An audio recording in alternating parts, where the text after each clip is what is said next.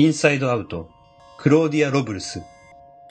このパフォーマンスは、舞台上のパフォーマーの思考と感覚を具現化するものです。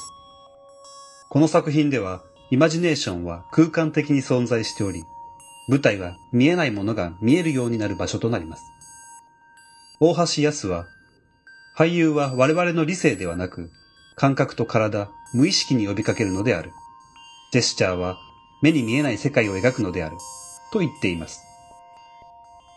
プロジェクターで映し出された映像と音響が包み込むような空間を作り出します。その映像と音はパフォーマーの脳波によって変化します。脳の情報がコンピューターに送られ、新しい音と映像を見せてくれるのです。